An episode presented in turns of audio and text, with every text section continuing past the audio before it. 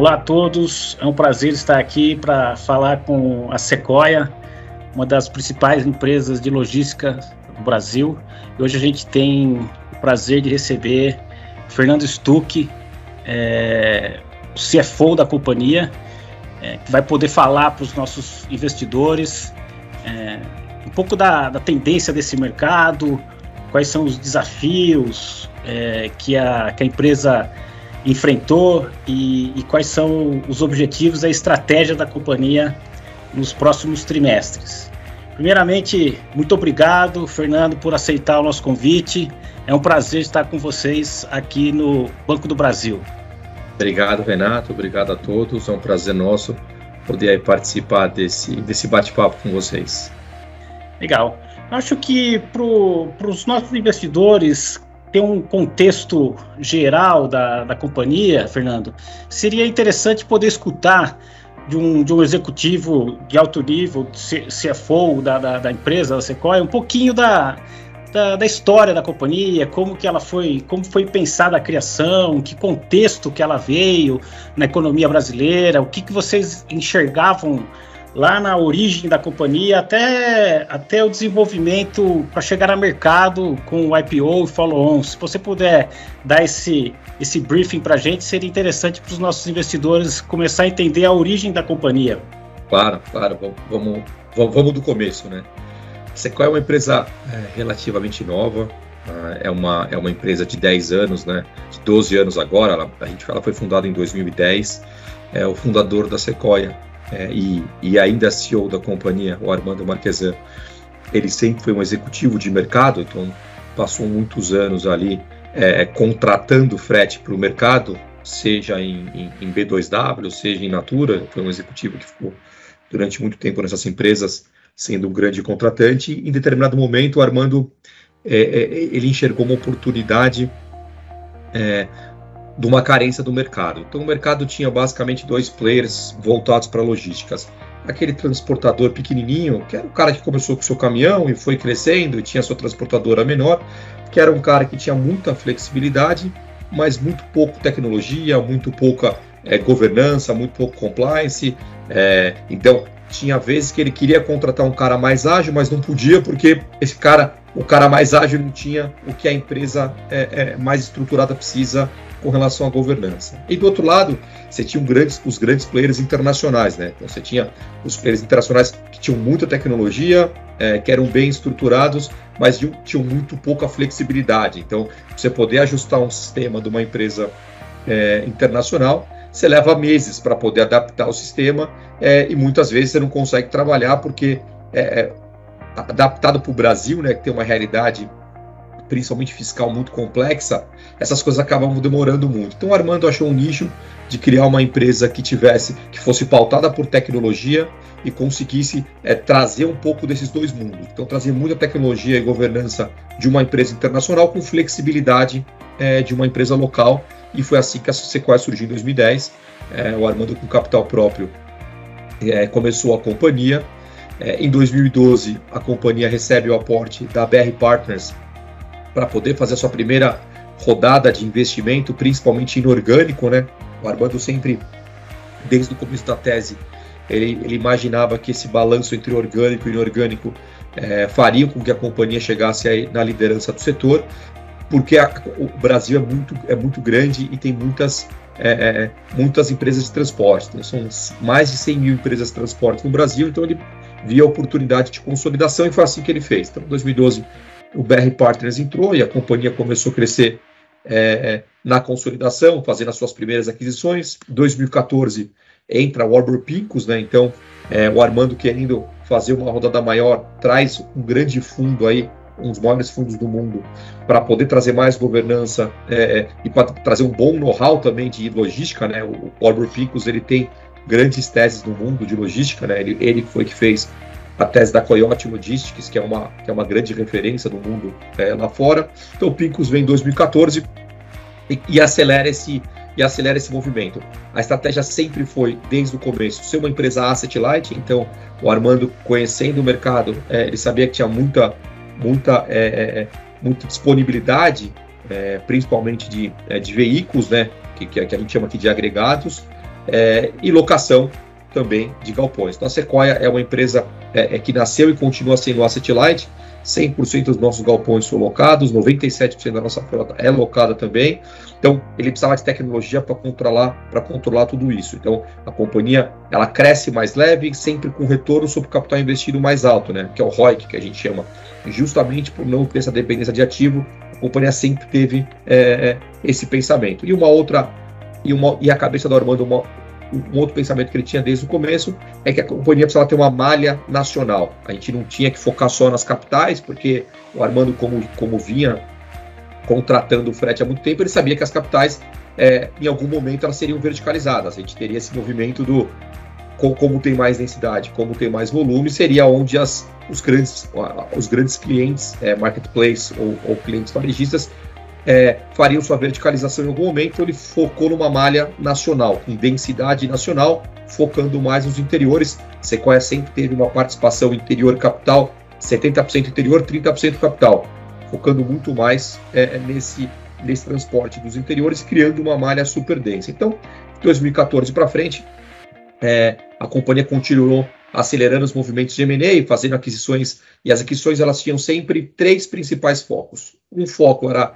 entrar em regiões onde a companhia tinha pouca penetração ainda e, e queria aumentar sua penetração, é, como a gente fez a aquisição aí de Nowlog, Texlog, aumentando nossa penetração, é, principalmente no e-commerce no Rio de Janeiro e Nordeste, eram empresas que já eram é, locais desses dois, é, dessas duas regiões, a gente fez a aquisição, aumentamos assim a nossa penetração e aumentamos, aceleramos a nossa consolidação desses dois mercados, ou empresas é, que possuíam know-hows que a companhia não tinha. Então, a gente fez a aquisição da IEPlog em 2016, que ela era especialista naquelas maquininhas de POS, na, na, fazer a logística de maquininha de POS.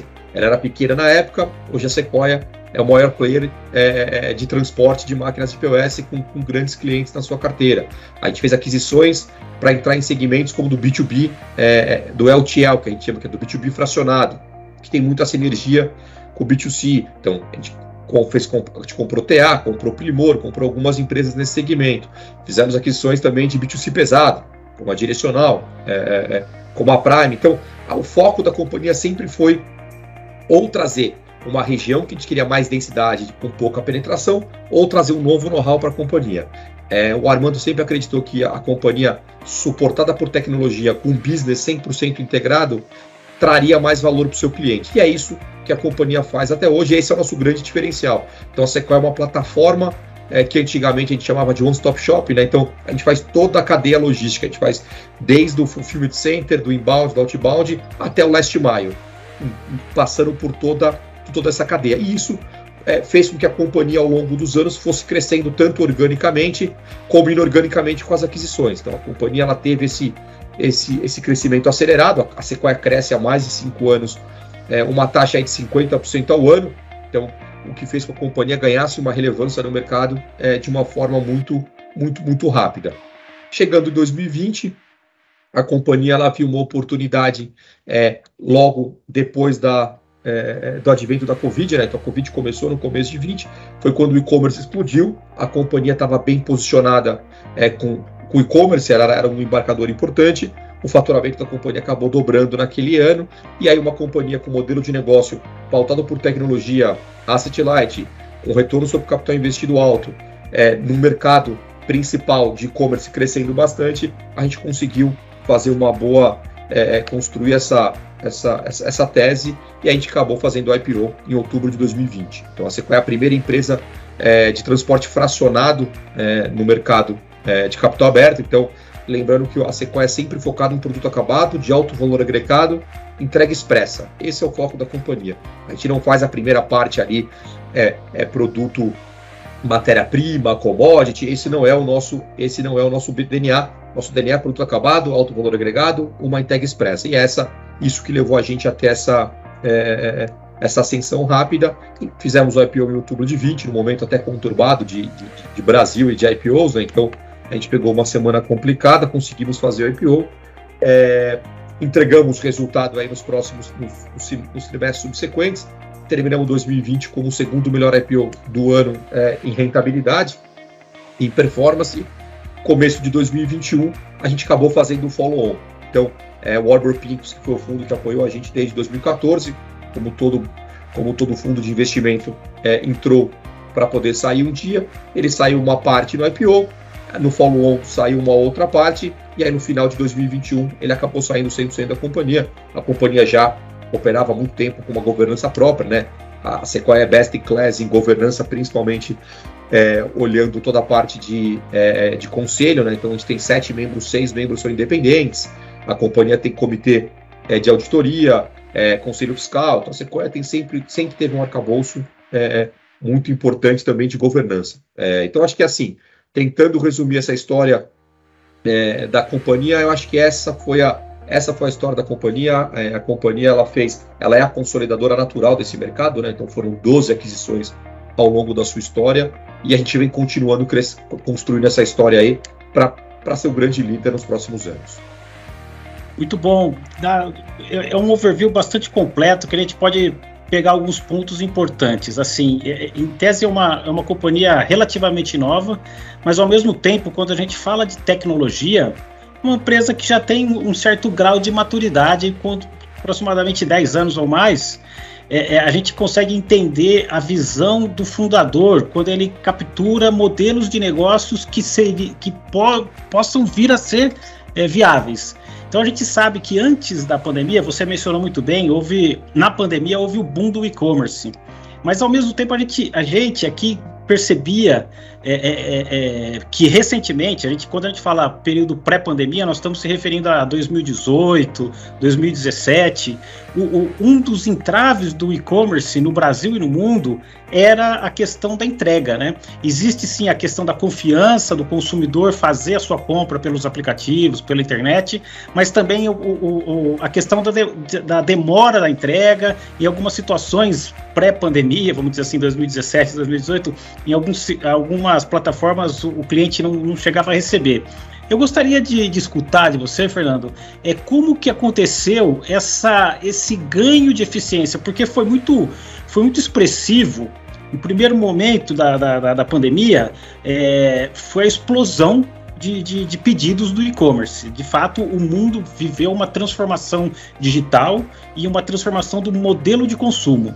E eu queria entender, dentro da, da, da, da, empresa de logística, como que vocês conseguiram sair de um, de um passado recente de, de, um, de uma operação, não, digo da Sequoia, mas sim do setor como um todo, uma, uma operação que aparentemente, para os olhos ali do consumidor final, não era uma operação é, é, altamente eficiente. O que hoje, hoje a gente como usuário, a gente percebe é, é em, em, muitas situações, em capitais, você dá um clique no seu telefone celular, é, é possível você receber a mercadoria no mesmo dia, no mais tardar, no dia seguinte o produto está na sua casa. Então eu queria escutar um pouco de vocês como foi essa transição de uma operação aparentemente não tão eficiente e para chegar no modelo de, de pandemia, com o boom da, da do e-commerce, entregar uma eficiência é, extremamente é, impressionante aos olhos do consumidor é, é, é, tradicional aqui, do consumidor de varejo, pelo menos a, a, visão que a gente tem é de uma eficiência logística muito grande. E aí você menciona a questão tecnológica. É, aqui eu, eu, posso, talvez, eu, eu, eu, estimo que a tecnologia deve ter sido um dos principais parceiros. Então eu gostaria de, de, escutar um pouco de vocês ali dentro da empresa, como é que foi esse, essa transformação e esse ganho de eficiência, aparentemente num período de tempo muito curto. É isso, acho que você tocou num ponto é, é essencial. A Sequoia sempre, sempre é, é, é, atendeu os principais players do mercado, né? Então, o foco da Sequoia sempre foi entregar um bom nível de serviço. Então, a Sequoia, desde da sua fundação, ela nunca foi conhecida por ser a empresa mais barata. Ela não era, na época, a empresa que dava o melhor custo. Por quê? Porque a gente entregava o melhor serviço. E esse foi sempre o foco do Armando, tanto que se você olhar para o e-commerce, a Sequoia é uma empresa de 170 clientes ainda. Agora que a gente começou a entrar no, no pequeno e no médio clientes, mas antes a, a Sequoia só ela só atendia aquelas chamadas blue chip companies, os principais marketplaces, as principais empresas do varejo, do consumo, é, e assim que a empresa foi crescendo. E a, e a tecnologia foi o diferencial. É, toda a base tecnológica é própria. Então a gente tem hoje dos dos oito, nove sistemas da companhia, tirando o ERP, que é de mercado, todos os outros são sistemas desenvolvidos dentro de casa, o que faz com que a empresa tenha flexibilidade para escalar muito rápida. E eu acho que a pandemia foi legal, porque a gente brinca que ela testou o modelo de negócio, que é, ela de fato mostrou se o modelo de negócio era escalado ou não, e a gente conseguiu muito rápido escalar e poder crescer. Claro, é, a gente podia ter feito como algumas outras empresas fizeram, a gente dobrou de tamanho, a gente poderia ter triplicado até é, quando a pandemia chegou. Só que a companhia sempre teve uma cabeça de crescer com rentabilidade, crescer é, é, dando retorno para o seu cliente. Então a gente, é, o dobrar de tamanho era o jeito que a gente conseguia fazer é, para a companhia crescer de forma saudável, continuar entregando um bom nível nosso, para o nosso cliente e continuar ganhando market share. E acho que a estratégia foi super acertada, porque a gente dobrou de tamanho, e continuou dobrando nos outros anos, porque as, as empresas cresceram um pouco mais, acabaram perdendo o volume, porque não entregaram com qualidade, e a gente continuou é, crescendo em market share. Então, se você olhar o nosso crescimento do B2C nos últimos anos, é muito acima do mercado, a gente cresce quase o dobro do mercado. Isso quer dizer que a gente continua ganhando market share dos nossos clientes, porque a gente continua é, trazendo soluções tecnológicas para os nossos clientes. Acho que tem um, um exemplo super legal, que depois dessa escalada, a gente falou, no final de 20, vamos criar um, um produto para o pequeno e para o médio embarcador, porque agora a gente tem as rotas, elas estão densas, eu já tenho um custo competitivo, agora eu consigo ser competitivo não só em prazo, em tecnologia, mas também em custo. Vamos criar essa, esse produto. E a gente criou o SFX em outubro de 20. É, e o SFX hoje é a nossa principal plataforma. É, e ela possibilitou a gente, a, além de crescer, prestar um serviço principalmente para esses players de fora que estão vindo para o Brasil hoje, os asiáticos. Por quê? Porque o cara chega no Brasil, ele não tem um centro de distribuição ainda, ele não tem uma distribuição. A Sequoia é uma das empresas é, é, poucas que consegue fazer eficiente a cadeia toda. Então eu faço o que a gente chama de first mile, eu vou lá e coleto na loja do seller, pego esse produto, levo para um centro de distribuição da própria Sequoia, roteirizo e faço o last mile. Então, isso fez com que a companhia continuasse crescendo é, é, e, e, e, aproveitasse também essa, essa onda dos players que estavam é, entrando no Brasil. Então, a companhia conseguiu unir tecnologia com eficiência operacional é, é, de uma forma muito eficiente. A gente brinca, né? É, acho que o, a, o pêndulo da balança da companhia é escala e inovação. Então, quanto mais denso eu sou e com mais inovação, eu consigo crescer de uma forma mais eficiente. E a Sequoia se beneficiou disso é, por ter feito o dever de casa quando precisava, por ter investido muito no seu parque tecnológico ao longo dos anos é, e estar tá apoiado é, é, é em boas regiões, com bons clientes e conseguir captar esse volume de uma forma eficiente. Ótimo, excelente. É, você mencionou alguns players asiáticos e, e, e recentemente a gente viu um player, um player forte é, na América Latina saindo, é, tirando suas operações, encerrando suas operações no Chile, na Colômbia e México. É, eu, queria, é, eu queria observar a sua leitura dessa, desse movimento, dessa, desse player grande estratégico, como que a Sequoia se posiciona nessa, nessa nova movimentação desse player asiático? É, o que, que, a gente viu? A gente viu realmente essa notícia e ele colocando mais foco nas regiões onde ele, onde ele acredita mais. O Brasil é, é, é uma dessas regiões. A gente tinha uma participação, a gente tem uma participação importante é, no transporte desse player. É, e, e, ao contrário, a gente vê ele se estruturando para continuar crescendo. Então, a gente tem conversas e continua com conversas crescentes com eles. Eles continuam investindo em, em abertura de centro de distribuição para poder fazer toda essa cadeia é, mais eficiente, porque ele sai desse não tenho nenhum CD para começar a controlar a cadeia logística dele, né, para ele poder ser mais eficiente e a Sequoia ajudando isso nele. Então, a gente continua crescendo com esse player, ele continua crescendo e a gente vê que ele tem aí uma, é, uma avenida de crescimento muito grande ainda, principalmente para o Brasil. A gente vê o movimento dele muito ainda, ele muito entusiasmado com o Brasil. É, além dele, a gente vê os outros players asiáticos também acelerando e pisando no Brasil de uma forma um pouco mais efetiva. Então você vê outros players já entrando, não fazendo só o cross-border, que é aquela internalização de produto que vem de fora, mas já desenvolvendo séries locais. Então, a gente vê que é, 2022 foi um ano que os players asiáticos colocaram o pé de verdade no Brasil e ganharam uma relevância. Acho que 23 eles vão, todos eles, ganhar uma relevância ainda maior no mercado brasileiro. Ok. É, eu tenho, temos, nós como analistas, a gente, assim, eu, eu acompanhei por muitos anos o, o, o programa de infraestrutura no Brasil e, e, e, fui, desde o início eu acompanhei vários movimentos de concessão no setor de rodovias, aeroportos, portos, tudo isso movimenta carga, transporte E, e a gente aguarda, é, é, a gente não sabe o timing correto, Fernando, é, por questões é, é, é, de, de, governo, questões estratégicas de logística, mas, mas um, um ativo muito aguardado pelo, pelo mercado são, é a privatização dos Correios. Então a gente não sabe exatamente se vai ocorrer, se ocorrer, em que período, em quanto tempo. Eu queria ouvir de você um pouco para a gente entender a importância dos Correios no segmento de, de logística, onde a Sequoia atua, é, é, como, é, como ele, qual é o posicionamento desse player e, e aqui a gente poder vislumbrar, sem, sem um período, uh, um, vislumbre atemporal, em, em caso do, do Correio vir a ser privatizado, quais são as alavancas, as avenidas de crescimento, as oportunidades e os desafios para a Sequoia num cenário é, propositivo dessa, dessa magnitude, assim, da, da privatização dos Correios? O que, que você Legal. enxerga? É, a gente é, ainda tem muita dúvida, né? Então, os Correios contrataram o BNDES, que contratou a Accenture para fazer um trabalho é, a respeito da privatização. O trabalho foi muito legal, foi muito bem feito o, o material que eles produziram. É, a janela de privatização dos Correios para o ciclo desse governo fechou, né? Então, não tem mais tempo desse governo fazer. É, então, a gente de fato não sabe como vai ser a privatização, porque não saiu é, é a, o edital para a gente poder se debruçar e entender. O que, que, a gente acha que é um player muito difícil de privatizar.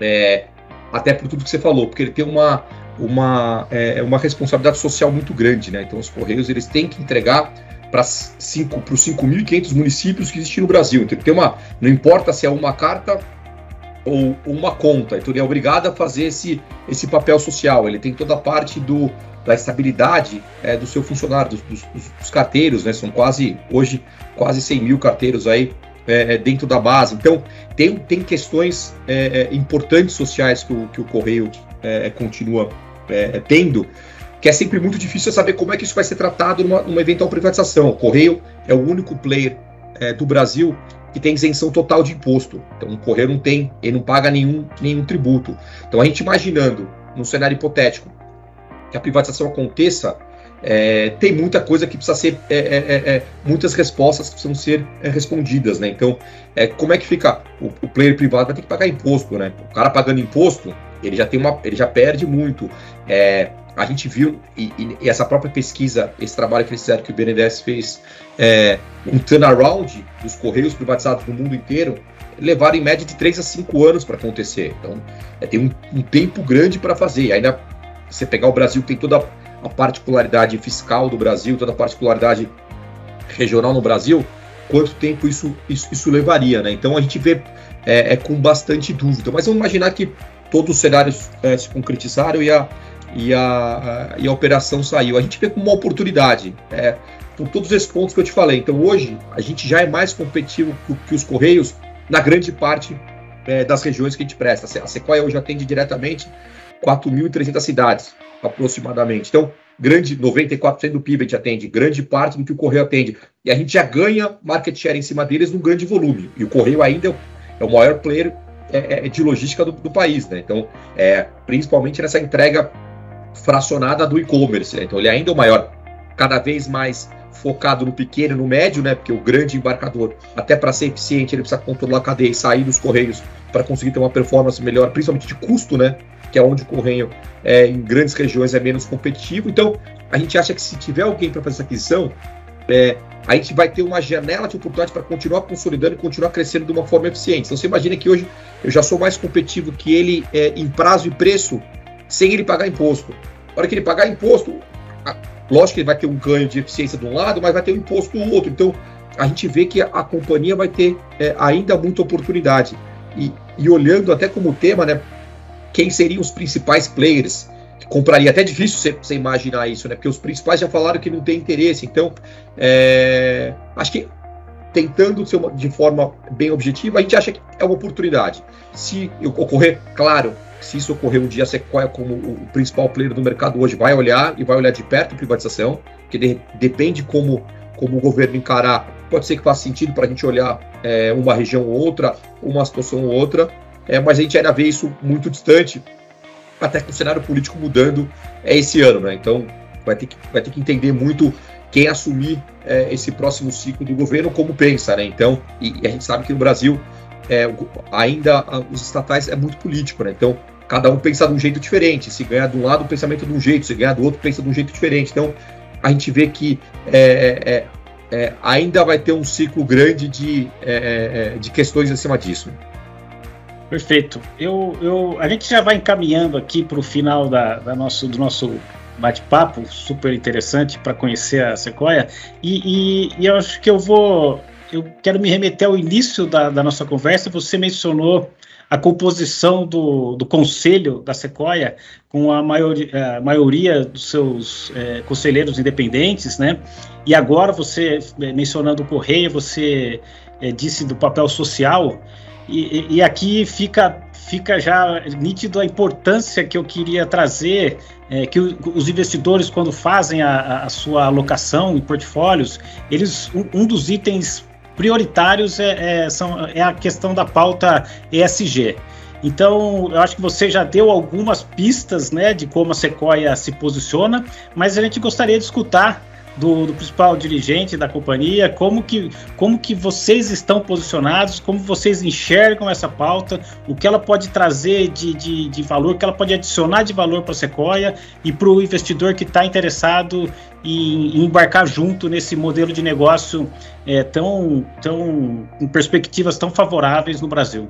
Legal, não? Acho que essa pauta é uma pauta é, que a Sequoia sempre teve até antes de SD ser um tema relevante como é hoje, né? Então, a gente sempre teve muitos projetos dentro de casa, sejam sociais, sejam ambientais. Então, a Sequoia ela desenvolve é, projetos para é, para jovens de áreas de vulnerabilidade perto dos nossos CDs.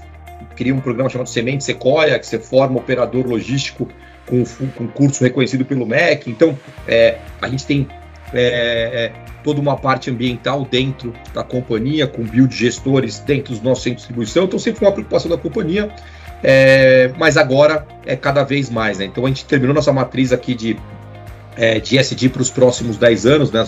nossa matriz 2030, é com quatro principais pilares abrangendo. O primeiro, claro, é o pilar da, da emissão de, de, é, de CO2, né? Então, é, buscar essa neutralidade nos próximos 10 anos. É, a Sequoia, como business, é, é, um business naturalmente ofensor disso, então a gente tá, já tem algumas ações nesse sentido, de frota elétrica, a gente lançou há muito pouco tempo, aí, é, menos de um ano, é, a nossa nova empresa chama Drops, que é ponto de coleta e retirada, onde o carro ele anda menos, né? Então ele faz um percurso menor, gasta-se menos combustível e eu gero uma renda local pro, é, pro comerciante local. Então você tem esse cunho, esse cunho social além do cunho é, de trazer melhor, menor gasto é, de CO2.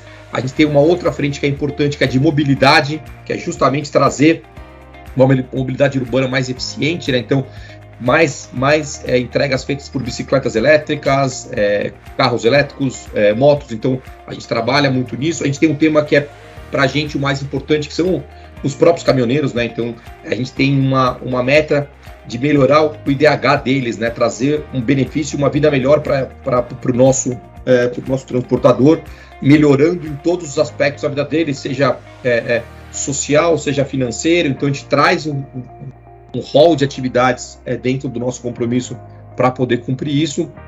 É, e tem todo o pilar é, social da companhia que vai continuar e continua é, de forma crescente. Então esse é um tema relevante, esse é um tema que a gente é, olha de perto e olha com bastante é, carinho.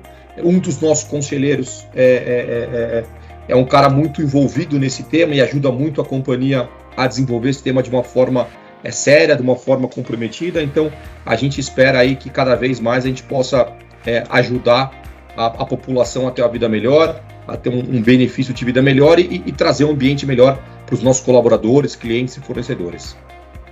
Muito bom, essa é uma pauta que os nossos investidores sempre ficam atentos. É, e, e aqui eu quero deixar o agradecimento é, pra, pela oportunidade de escutar a visão do, do, do executivo que está na companhia, conhece.